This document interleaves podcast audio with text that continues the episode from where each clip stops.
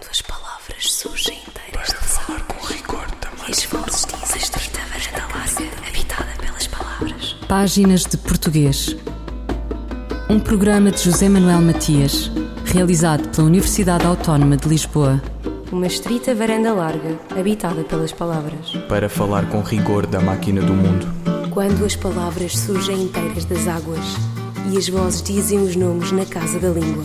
É um regresso a 2015. Os dados da edição do ano passado do PISA, Programa Internacional de Avaliação dos Alunos, promovido pela OCDE e agora divulgados, colocam Portugal numa posição preocupante. Fraco consolo constatar o alarme generalizado nos sistemas de educação de um numeroso grupo de países. O estudo mostra a descida de resultados nas competências de leitura, matemática e ciências dos alunos com 15 anos de idade. Critérios base: a literacia em leitura define-se como a compreensão, a utilização, a avaliação, a reflexão e o desenvolvimento de contextos, com a finalidade de atingir objetivos, desenvolver os conhecimentos e potencialidades e participar na sociedade. A literacia matemática define-se pela capacidade de raciocinar matematicamente e interpretar a matemática para resolver problemas em contexto do mundo como ele é. Envolver-se na compreensão do mundo científico, quiçá, para resistir ao revisionismo delirante que graça nas redes e afins. É o terceiro critério do estudo do PISA. Consta-se o trambolhão geral e Portugal inclui-se na lista. O Programa Internacional de Avaliação de Alunos abarcou cerca de 690 mil alunos de 81 países e economias. Sobre as muitas razões, da Covid ao resto das aflições que nos assolam, Páginas de Português conversa com João Pedro Aido, vice-presidente da Associação de Professores de Português, sobre os maus resultados de Portugal no PISA 2022 uma análise sobre a leitura. João Pedro Aido. Nós podemos eh, olhar para estes resultados de múltiplas maneiras. Nós temos aqui um manancial, um manancial enorme de informações, mesmo que nós possamos discutir, como alguns especialistas fazem, o desenho dos itens, uh, uh, o tipo de aspectos que são objeto de avaliação e alguns especialistas discutem alguns destes aspectos de uma forma até muito técnica, não é? Apesar de tudo, eu acho que há um certo consenso em considerar que o, o estudo PISA é um estudo que tem uma fiabilidade de, de resultados e uma robustez de, de qualidade suficientemente significativas para nós podermos uh, olhar para os dados que são muitos, não é? E tirar uh, algumas uh, conclusões e ilações. Talvez a primeira que eu destacaria o, o, facto de os, neste caso, 80 países, 81 países que foram objeto de estudo, terem desde 2000, portanto há 23 anos, esta parte, uh, resultados que são decrescentes, que vão diminuindo nas competências que são objeto de avaliação, nomeadamente a literacia da matemática, a literacia das ciências e a literacia da leitura. E o facto de nós termos, eh, neste caso, 40% dos países do mundo cujos sistemas educativos são objeto de estudo e há 20 anos eh, verificamos que os resultados estão sempre a diminuir, acho que isto pode ser um primeiro aspecto de assinalar, ou seja, é como se os sistemas educativos, os países em geral, os sistemas educativos em particular, não aprendessem com os resultados, com os estudos que são uh, propostos e que têm uma, uma fiabilidade e uma relevância que são assinaláveis. Este é um primeiro aspecto que destacaria. Depois eh, há, há vários, há vários eh, aspectos que podem ser destacados. A partir eu, eu chamava a atenção para dois em particular. O, o efeito das retenções. O, os alunos que fazem o, o teste PISA têm 18 anos e com 18 anos Uh, no sistema educativo português, um aluno está, se nunca tiver tido nenhuma retenção no décimo ano. O estudo PISA mostra que, hum, quer no caso da matemática, das ciências ou da leitura, há um certo número de alunos que com 15 anos já estão no 11 primeiro ano, eventualmente porque terão entrado no sistema educativo um bocadinho antes dos seus colegas e não tiveram nenhuma retenção. E se nós olharmos para o desempenho dos alunos que estão com 15 anos no décimo ano ou no décimo primeiro, e que, portanto, não tiveram nenhuma retenção no seu percurso escolar, o seu desempenho, quer em matemática, quer em ciências, quer particularmente em leitura, em leitura é um desempenho ao nível dos melhores do, do, do, do mundo, nomeadamente, para lhe dar um, um exemplo concreto, eh, o desempenho médio da leitura nos estudantes portugueses é de 477 pontos em mil. Os estudantes de Singapura, que são os estudantes com, maior, com melhor desempenho a nível mundial, quer em leitura, quer em matemática, quer em ciências, têm em leitura 543 pontos. Os nossos estudantes do décimo ano, que não tiveram nenhuma retenção, portanto, têm um desempenho de 516 pontos, e os do décimo, segundo, os do décimo primeiro, aliás, têm 554 pontos, que, que é um valor acima do valor de Singapura. Portanto, os nossos estudantes que não tiveram nenhuma retenção no seu percurso escolar, têm um desempenho nas várias literacias, nomeadamente na literacia de leitura, perfeitamente comparável aos melhores estudantes do mundo. O principal problema que depois poderemos discutir e analisar com mais uh, atenção, e que faz sentido que nós analisemos ao nível do sistema educativo português, é o que acontece com os alunos que tiveram uh, uma retenção e que com 15 anos estão no nono ano, ou que tiveram duas retenções e que com 15 anos estão no oitavo, ou que tiveram mesmo mais retenções e que com 15 anos estão no sétimo ano. E, os dados do PISA mostram que estamos a falar de 20% dos, do, dos alunos desta amostra, portanto, um em cada cinco alunos teve alguma retenção no seu percurso escolar, e são estes alunos com retenções que, em particular, não exclusivamente, porque também há os resultados dos alunos dos cursos profissionais, é? mas também, em particular, eh, estes alunos têm uma, um, que fazem baixar a média de Portugal para um nível intermédio que é, pronto, que é, que é relativamente fraco, não é? Eh, só para lhe dar um, mais um exemplo concreto, um aluno que teve uma retenção no seu percurso escolar e que está no nono ano, tem menos 92 pontos relativamente a um aluno que não teve nenhuma retenção. 92 pontos é uma, uma diferença enorme no, no, desempenho de leitura, consoante uh, temos ou não temos uh, retenções no percurso escolar. A, a, principal conclusão que nós podemos tirar deste aspecto é, uh, entre outras razões, o facto das escolas não saberem lidar muito bem e não saberem muito bem o que fazer com os alunos que ficam retidos no, no seu percurso escolar. É? A retenção pode ter algumas uh, vantagens e, certamente terá mais valias em muitos casos, mas genericamente, como mostra este estudo e como mostram outros estudos, não, uh, não permite que os alunos adquiram efetivamente as competências que deviam adquirir e, portanto, faz pensar na vantagem um, particular de, uh, de não, não, não, não apenas a, vantagem particular de haver retenções, mas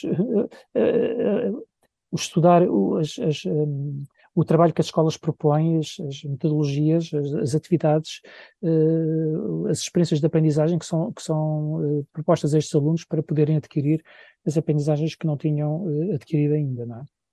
Este é um primeiro aspecto que me parece de, de chamar a atenção. Um, um, segundo aspecto que também me parece interessante de, de chamar a atenção, a, a relação forte que há entre o, digamos, o meio de uma família, de um aluno, portanto, o, o meio socioeconómico e cultural de onde provém um determinado aluno, há claramente uma relação forte entre o desempenho dos alunos e o nível, eh, digamos, de uma, de uma, família mais ou menos favorecida de onde eles provêm, e, portanto, havendo uma relação forte, quer dizer que a maior parte dos alunos que, te, que vêm de famílias mais desfavorecidas não têm desempenhos nos níveis mais altos de, de de, destas várias literacias. Não quer dizer que seja um caso português, tipicamente português, é um caso que é de algum modo transversal, mas que é particularmente relevante e, e significativo. Um, outra, uma outra, um outro aspecto que, que também podemos uh, destacar, uh, entre outras que depois podemos discutir, não é? Mas, assim, à partida, destacaria também uma grande discrepância regional que, estas, uh, que estes dados mostram. Se, se compararmos o, o, as escolas do, do, do, continente e as escolas das ilhas, que estão representadas por uma amostra que é, digamos, representativa do todo nacional, representativa entre escolas públicas e privadas, entre a distribuição de rapazes e de raparigas, por exemplo, não é? Uh, e, a, e, a, e, a, própria densidade, o maior número de escolas no norte, o menor número de escolas no sul, portanto, isto é mais ou menos representativo. Mais ou menos não é muito correto, isto é representativo do todo nacional, digamos assim. Um, e, e, o, e o que nós constatamos é que os alunos, eh, na, na, olhando para a literacia de leitura, os alunos do centro de Portugal e da área metropolitana de Lisboa têm um desempenho um bocadinho acima da média. Os alunos da Madeira têm um desempenho bastante acima da média, mais 10 pontos do que o resto do, do, das escolas. O, os alunos do, do Sul Uh, os alunos do Alentejo têm menos 4 pontos em média do que a média nacional, os alunos do Algarve têm menos 22 pontos do que a média nacional, os alunos dos Açores têm menos 64 pontos do que a média nacional. Portanto, há aqui uma grande variação uh, de, de, de, resultados nestes, uh, neste, nesta literacia, mas também na de matemática e das ciências, mas estou a olhar agora para os números da, da, da leitura, é? que mostra que escolas em diferentes regiões do país mesmo em contextos que sejam equivalentes, por exemplo, uma escola no contexto mais desfavorecido em termos socioeconómicos e culturais, por exemplo, eh, uma escola nesse contexto, no norte e no centro do país, tipicamente tem melhores resultados e consegue levar os seus alunos a terem melhores desempenhos nas várias disciplinas, nas várias literacias, do que tem uma escola do, do Sul ou uma escola dos Açores. E isso também nos deve fazer pensar sobre o trabalho que as diferentes escolas fazem. Isso é um, é um primeiro aspecto que eu destacaria neste, neste estudo, entre muitos outros que nós podemos, de facto, destacar. O vice-presidente da Associação de Professores de Português, João Pedro Aido, sobre os maus resultados de Portugal no PISA 2022.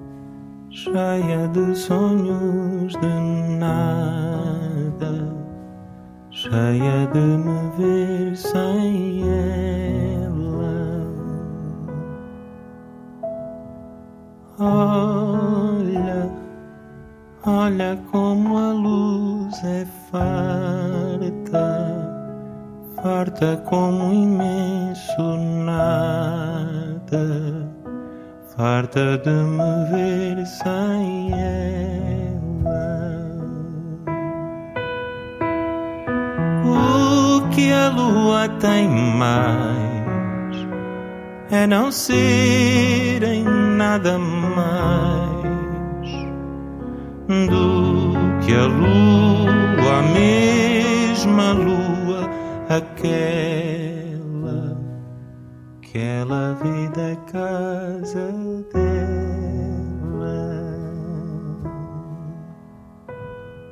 Oh olha ali a lua cheia,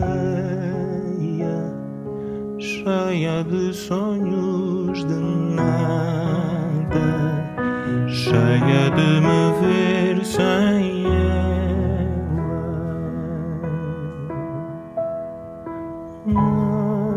Olha, olha como a luz é farta farta como imenso nada, farta de me ver sem ela.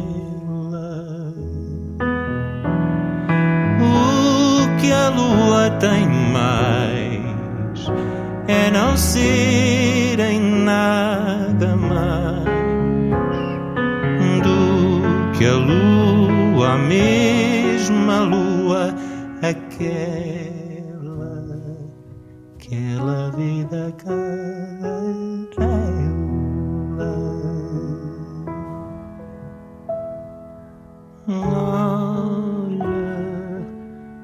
olha ali a lua cheia. Lua, António Zambujo. Quantas palavras? Voltamos à conversa com o professor João Pedro Aido sobre os dados do programa PISA, Programa Internacional de Avaliação de Alunos, publicado pela OCDE e referido a 2022.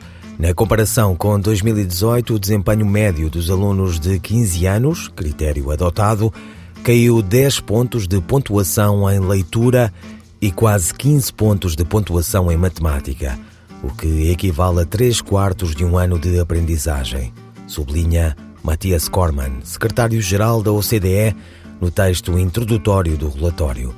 Em Portugal, refere a imprensa, os resultados foram ainda mais graves. Os estudantes obtiveram 472 pontos a matemática, ou seja, menos 20,6 pontos do que nas provas realizadas em 2018.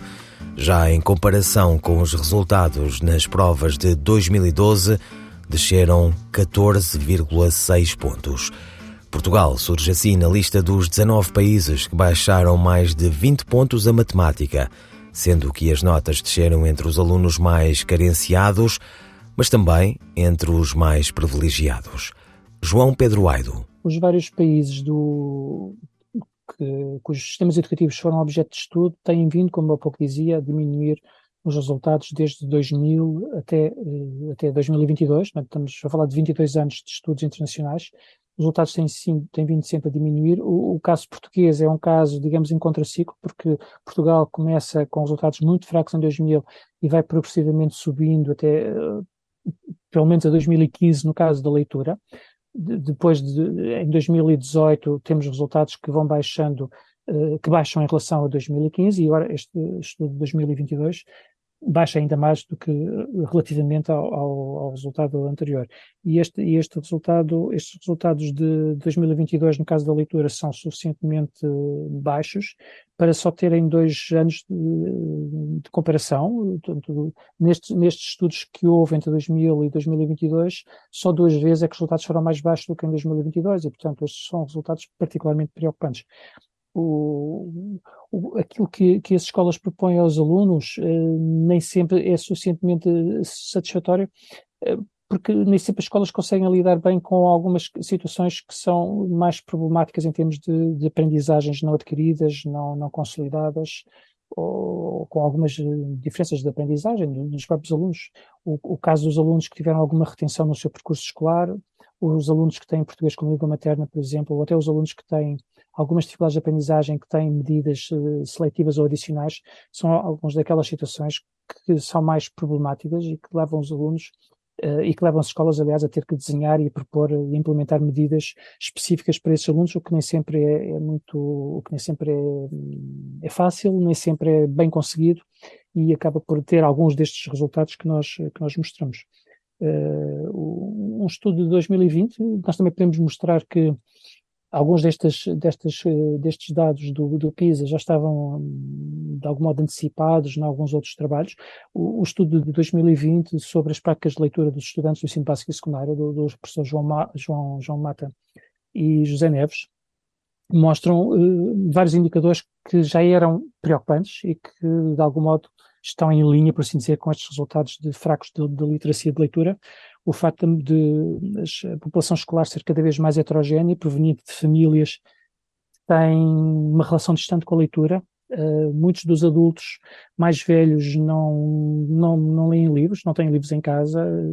Quando, quando, quando se compara o, os índices de leitura dos adultos de Portugal e de Espanha, a, a, a distância, a diferença é, é flagrante e é, é, muito grande. Nós temos, portanto, uma população escolar muito heterogénea, famílias com uma relação distante com a leitura, com poucos ou nenhum livros em casa, uh, um certo distanciamento dos alunos em relação à biblioteca escolar. As razões pelas quais os alunos vão à biblioteca são para estarem com os seus amigos, ou para estarem na internet, ou para fazerem trabalhos, por esta ordem.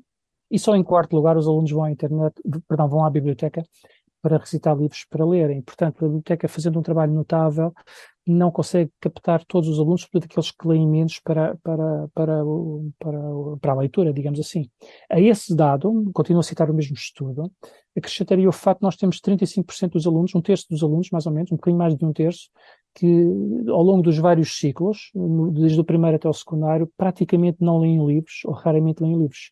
E a escola não consegue ganhar esses alunos também para, para a leitura. E este, e é este quadro mais ou menos problemático, uh, o Miguel pode perguntar, e como é que a escola responde a este cenário? A resposta que o estudo do João Mata e do José Neves mostra é que a escola responde com uma baixa exposição a atividades de leitura e de escrita nas aulas de português. o estudo mostra o contrário, mostra que só um terço dos alunos tem uma alta exposição, o que significa que a maior parte dos alunos tem uma baixa exposição a atividades de leitura e de escrita. E, portanto, mas também mostra, por outro lado, que quando os alunos têm uma exposição alta a atividades de leitura e de escrita, isso, esse, esse, essa exposição acaba por ter, de facto, um impacto significativo nas aprendizagens dos alunos, na, na, nas literacias da leitura, da escrita e na, no desempenho em geral. E, portanto, há aqui todo um trabalho que me parece importante dentro da sala de aula, com o apoio da biblioteca, tentando ver como podemos dar resposta uh, até mesmo em programas públicos de leitura, por exemplo, imaginemos o PNL, é? para podermos dar a resposta, sobretudo a estes alunos, não aqueles que já têm alguma fluência e alguma frequência de leitura, mas aqueles que praticamente não leem livros e que precisamos de ganhar para, para a leitura. É quase impossível uma, uma, um sistema educativo português ter bons resultados em literacia de leitura quando nós verificamos que há um terço dos, alunos, um terço dos alunos ao longo dos vários ciclos hum, praticamente não lê livros e a escola não os consegue ganhar para a leitura e ao mesmo tempo as atividades de leitura e de escrita nas aulas de português também não são tão elevadas como poderiam ser. Portanto, são aspectos que estão de algum modo ao nosso alcance, que não implicam medidas de tutela, por assim dizer, né? que estão de algum modo ao nosso alcance e que podem ser, que podem ser implementadas e nos levar a, a, ter alunos com uma qualidade de sucesso muito mais elevada. Entre outras medidas, agora podemos discutir outras medidas, mas esta da exposição elevada a atividades de leitura e de escrita parece-me uma, uma, uma resposta que faz todo o sentido nós darmos antes de mais nada. João Pedro Aido, vice-presidente da Associação de Professores de Português, sobre os maus resultados de Portugal no PISA 2022. Qual é a frase correta? Este é o livro que gosto mais ou este é o livro de que gosto mais? A resposta de Carla Marques. A frase correta é a segunda, na qual está presente a preposição de esta preposição deve ser colocada antes do pronome relativo que, por uma razão muito simples. A oração a que pertence o pronome relativo tem como núcleo o verbo gostar. Ora, este verbo rege a preposição de, tal como se observa na construção eu gosto de algo. Na frase Este é o livro de que gosto mais, o pronome que está a substituir livro na oração que introduz, sendo que esta oração era na sua origem algo como Eu gosto do livro. Assim, quando o pronome relativo substitui livro, coloca-se no início da oração e leva consigo a preposição de, pedida pelo verbo gostar indicando assim que o pronome é um complemento do verbo gostar. Por essa razão, a frase correta é: Este é o livro de que gosto mais. Carla Marques, linguista. Eu, El Rei, faço saber aos que este alvará virem que hei por bem me apraz dar licença a Luís de Camões para que possa fazer imprimir nesta cidade de Lisboa uma obra em octava rima chamada Os Lusíadas. Estante Maior, em colaboração com o Plano Nacional de Leitura. Um excerto do romance Um Dia Chegarei a Sagres, de Nélida Pinhon, na voz da atriz Maria Henrique. Nasci no século XIX, no norte de Portugal. E não sei o que significa ser parte desta nação. Que benefícios os reis, assentados no trono, de diversas linhagens, nos concederam além de agrilhoar o povo aos seus caprichos. Esta turba de sangue real ainda não decretou a verdadeira abolição da escravatura, aquela ocorrida em 1869. Eu, porém, decidi contar minha história a falar para o ar no dia 1 de novembro, mês que coincide com o terremoto de Lisboa. Era madrugada. Fazia frio. E eu cobria o corpo com um cobertor gasto, o único que havia na casa.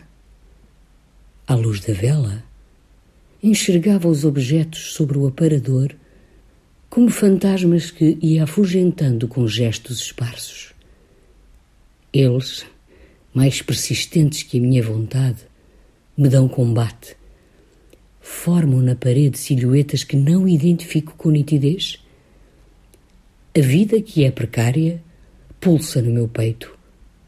oferta-me certo frescor que a minha memória, afundada no inferno, recusa. Graças a essas lembranças, visito a aldeia em que nasci e revivo à força. Excerto do romance Um Dia Chegarei a Sagres, de Nélida Pinhon, na voz da atriz Maria Henrique. Frederico Garcia Llorca escreveu Nunca Chegarei a Córdoba e era o fatalismo andaluz, infelizmente confirmado. Nélida Pinhon, que sempre celebrou as suas origens galegas e superiormente cultivou a língua de Camões e de Machado de Assis, despediu-se em 2022 dos seus leitores brasileiros e do mundo de língua portuguesa, com Raquel de Queiroz, Lígia Fagundes Teles, Adélia Prado, Clarice Lispector, Hilda East, entre outros nomes, Nélida Pinhon pertence à Escola da Literatura Brasileira, presidiu a Academia Brasileira de Letras e escreveu, entre outras obras, A República dos Sonhos, Uma Furtiva Lágrima, Vozes do Deserto, A Camisa do Marido, a enumeração não é exaustiva. A leitura deve ser. Ouvirão páginas de portuguesas despedidas de José Manuel Matias, Luís Carlos Patraquim, Miguel Roque Dias e Miguel Van der Kellen. Quando as palavras surgem inteiras de falar com rigor também. As vozes dizem estreita varanda larga, habitada pelas palavras. Páginas de Português. Um programa de José Manuel Matias, realizado pela Universidade Autónoma de Lisboa. Uma estrita varanda larga, habitada pelas palavras. Para falar com rigor da máquina do mundo. Quando as palavras surgem inteiras das águas e as vozes dizem os nomes na casa da língua.